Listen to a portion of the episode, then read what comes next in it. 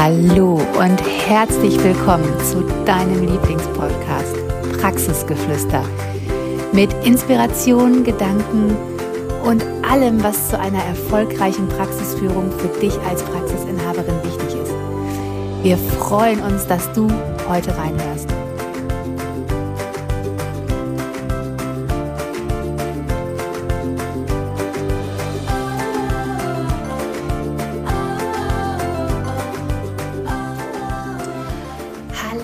Herzlich willkommen zu einer mega großartigen neuen Podcast-Folge für dich.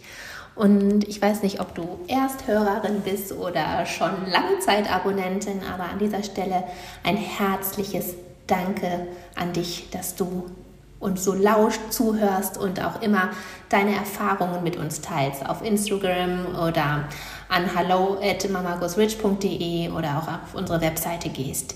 Und heute haben wir richtig einen Schmankerl für dich, weil nächste Woche geht unser neues Gruppencoaching an den Start. Praxis 2.0 Beginner. Und das ist genau das Richtige für dich, wenn du gerade am Anfang mit deiner Selbstständigkeit stehst.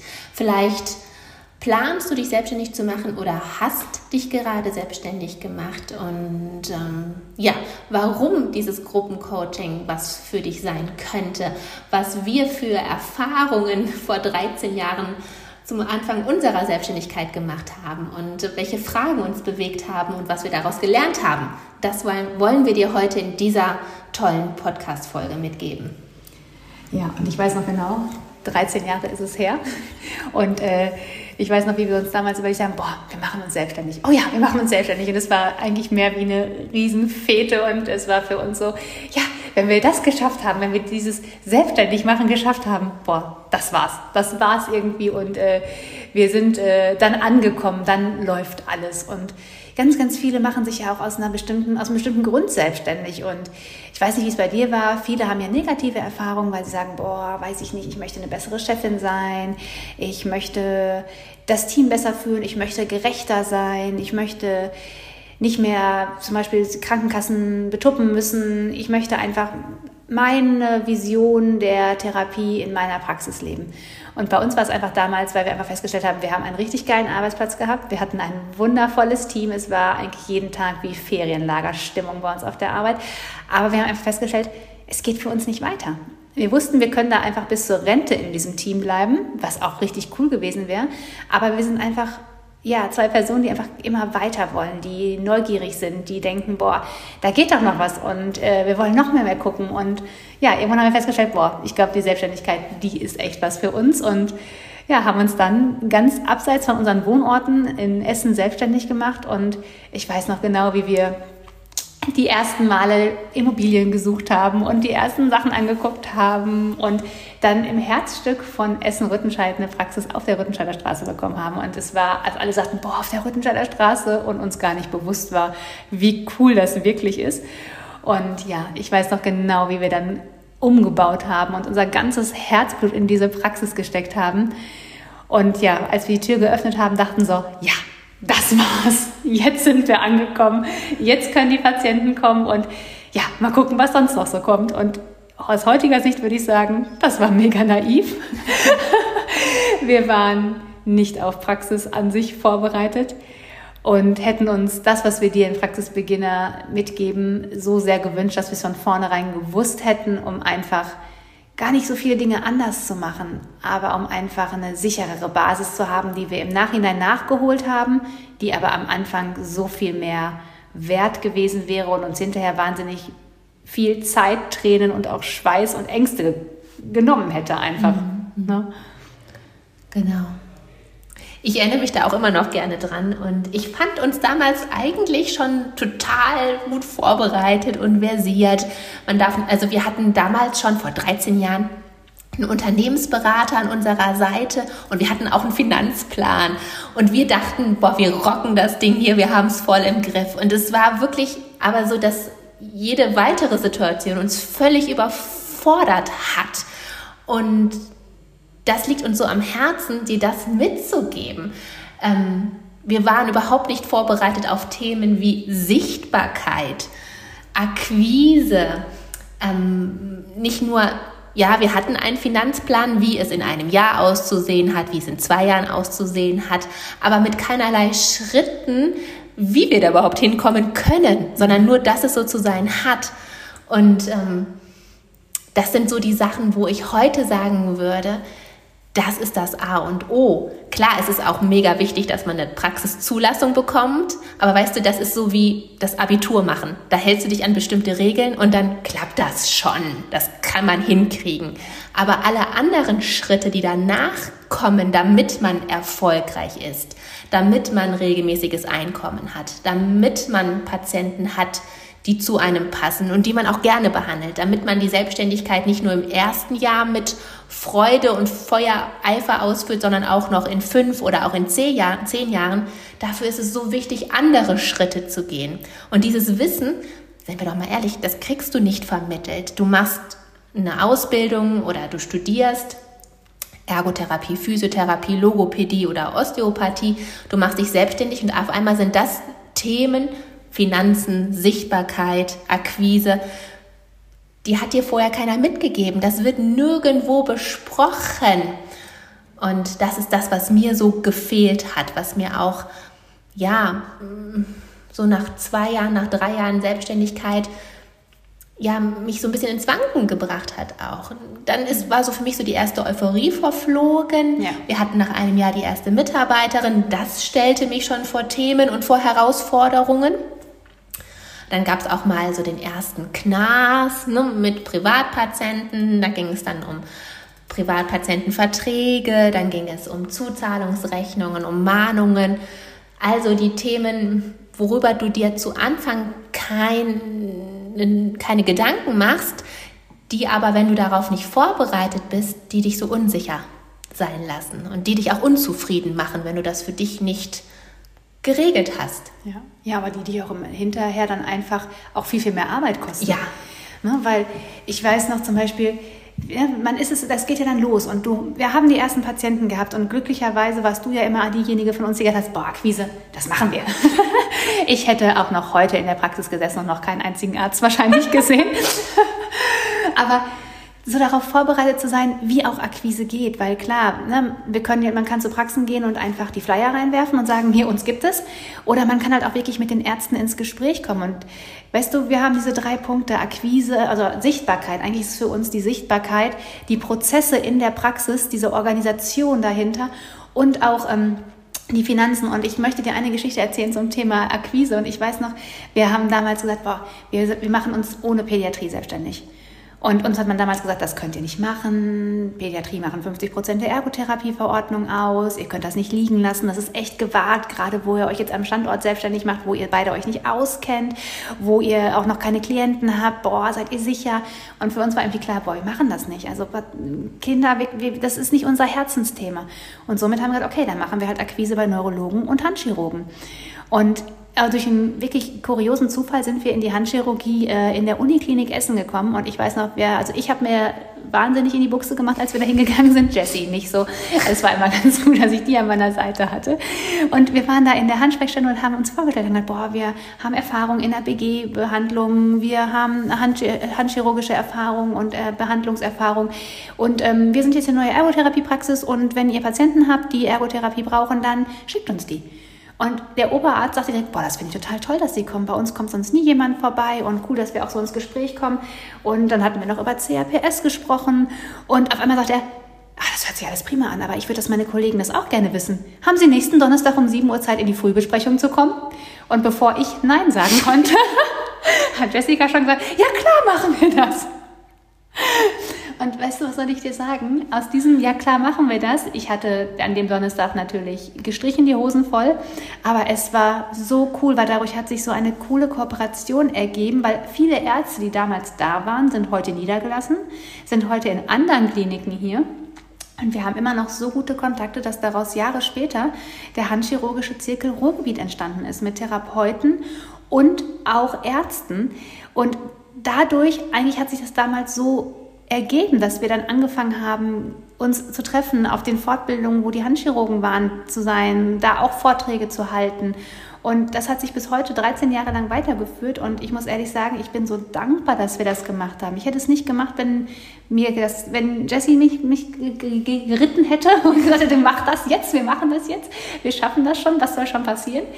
Und dir auch nochmal zu sagen, du bist nie zu klein als Ergotherapeutin, um dich irgendwo vorzustellen. Du bist nie zu wenig und du bist die absolute Expertin auf deinem Gebiet.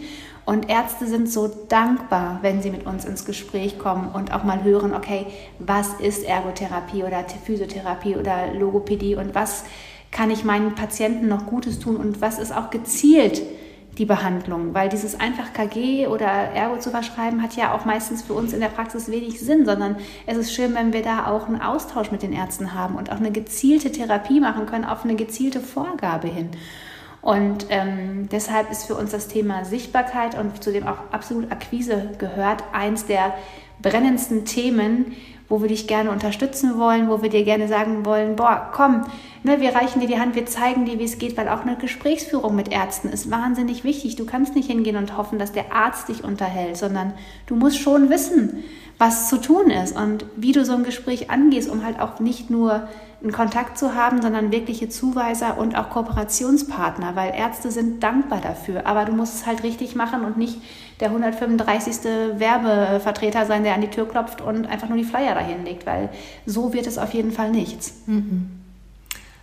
Und wie gesagt, wir starten nächste Woche mit Praxis 2.0 Beginner. Und da darfst du einfach aus unseren Erfahrungen lernen. Du musst nicht den langen, harten Weg mit ganz vielen Schweißflecken unterm T-Shirt gehen. Du kannst die Abkürzung nehmen, die wir dir zeigen. Und Sichtbarkeit ist ein großes Thema, ist eines der drei Hauptthemen. Aber auch Finanzen, weißt du, vielleicht, wie gesagt, planst du dich selbstständig zu machen oder hast dich schon selbstständig gemacht und du liest überall, dass es ähm, Fachkräftemangel gibt. Und jetzt denkst du dir, oh Gott, ich muss sofort jemanden einstellen. Das Wichtigste ist, dass ich jetzt jemanden einstelle. Aber weißt du, was noch wichtiger ist? Dass du erstmal deine Finanzen im Blick hast. Und gerade am Anfang gibt es so viele Dinge, auf die du achten darfst, wo du dich erstmal liebevoll einarbeiten darfst, womit du erstmal zurechtkommen darfst, bevor du überhaupt diesen Kostenfaktor angestellter Therapeut beginnen musst. Ne, du musst das gar nicht übers Knie brechen, weil du jetzt denkst, okay, das ist eines der ersten Themen, die ich angehen muss, damit ich überhaupt mal jemanden habe oder bekomme. Nee, Schritt zurück, erstmal Finanzen. Denn du möchtest ja auch eine Arbeitgeberin sein, die einen sicheren Arbeitsplatz bietet. Und dazu gehört einfach das Thema Finanzen. Ja. Weil ich weiß noch am Anfang, wir hatten schnell unsere Finanz, unseren Finanzplan überholt. Mhm. Aber ganz ehrlich, wie wir es gemacht haben, wussten wir nicht. Es war so ein bisschen, man könnte fast sagen, Glück, Schicksal oder was auch immer. Aber es war mit wenig Verstand dahinter. Und ich finde, es ist heute fast fahrlässig, eine Praxis zu führen, wenn man nicht weiß, wie man Umsätze generieren kann. Wenn man nicht auf Eventualitäten vorbereitet ist, wie wenn man vielleicht zwei Mitarbeiter hat und beide auf einmal krank sind was man dann machen muss, was aber auch vielleicht nicht dringend notwendig ist, weil häufig trifft man auch genau dann die falschen Entscheidungen, weil man nicht genau weiß, was ist denn jetzt, also was ist das, was mir zum Beispiel Liquidität oder was mir Geld auf mein Konto bringt? Was ist genau das, was ich jetzt machen muss? Und viele denken dann, vielleicht ist es das, dass ich mich genau in die Patientenbehandlung stürzen muss. Ich muss alle Patienten übernehmen. Aber ist es genau das Richtige? Ist genau das der richtige Schritt? Und aus meiner Sicht meistens nicht weil es gibt so viele Dinge, die du tun kannst, die Umsatz generieren, die nicht nur in der Patientenbehandlung sind. Weil ganz ehrlich, ich sage dir jetzt mal ein Beispiel, wenn du Patienten behandelst, aber keine Abrechnung machst, kommt trotzdem kein Geld auf dein Konto. Ne, wenn du Patienten behandelst und keine Verordnung vorliegen oder du keine Rechnung schreibst, das sind alles so Dinge, die dann hinten überfallen und davon wird dein Konto nicht voll. Und das haben die wenigsten im Blick.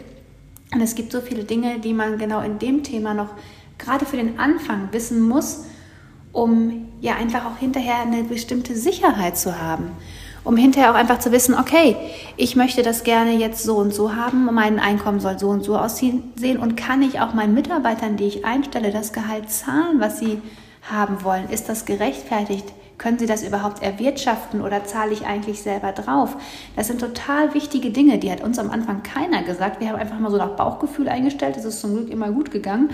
Aber es wäre deutlich entspannter und sicherer gewesen, wenn wir es auch von Anfang an gewusst hätten, wie genau diese Themen funktionieren. Weil in der Ausbildung lernen wir, wie wir am besten den Klienten behandeln. Da lernen wir nicht, dass eine Praxis wirtschaftlich geführt werden muss. Und ich weiß, viele denken jetzt so, boah, wirtschaftlich geführt, das hört sich schon so uh, an und ich kann nicht so gut mit Zahlen und ach, das macht mein Steuerberater, der wird mir schon Bescheid sagen. Und da ganz ehrlich, ey, auf gar keinen Fall. Der macht einen tollen Job, der Steuerberater, aber der führt nicht dein Unternehmen. Das ist deine Verantwortung und du musst darüber Bescheid wissen. Weil da kann ich dir auch, äh, wenn du in den Praxisbeginnerkurs kommst, eine Geschichte erzählen, was wir schon mal mit Steuerberatern erlebt haben, wo wir dachten, okay, krass, gut, dass wir da noch mit einem blauen Auge davongekommen sind. Und das Auge war wirklich dunkelblau, kann ich dir sagen.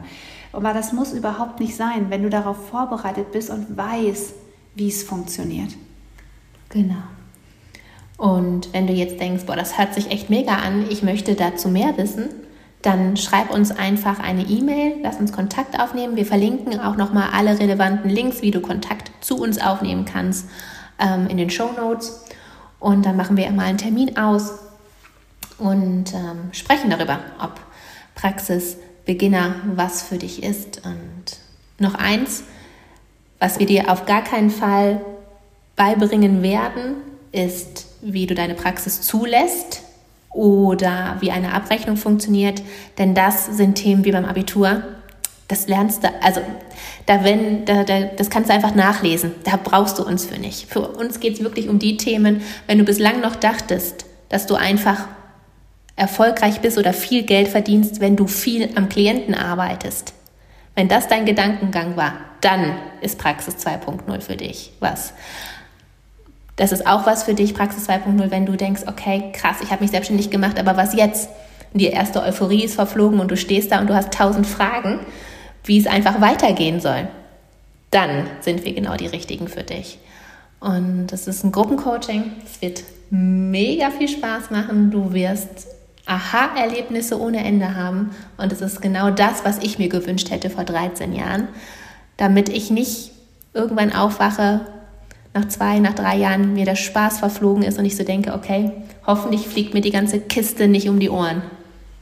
Genau, und in dem Sinne, melde dich bei uns, hinterlass uns gerne deine Kommentare bei Instagram und mach's gut, bis nächste Woche. Tschüss. Wir hoffen, die Folge hat dir gefallen, dich inspiriert und zu anderen Gedanken angeregt. Denn du als Praxisinhaberin kannst deine Praxis so führen, wie sie zu dir und deinem Wunschleben passt. Und damit die Therapiebranche um so viel wertvoller machen. Folg uns doch auch gerne auf Instagram, Praxisberatung Heilmittel. Und hinterlass uns unter dem aktuellen Beitrag auch mal deine Kommentare, was du aus der Folge für dich mitgenommen hast. Hab einen wundervollen Tag und bis zum nächsten Mal.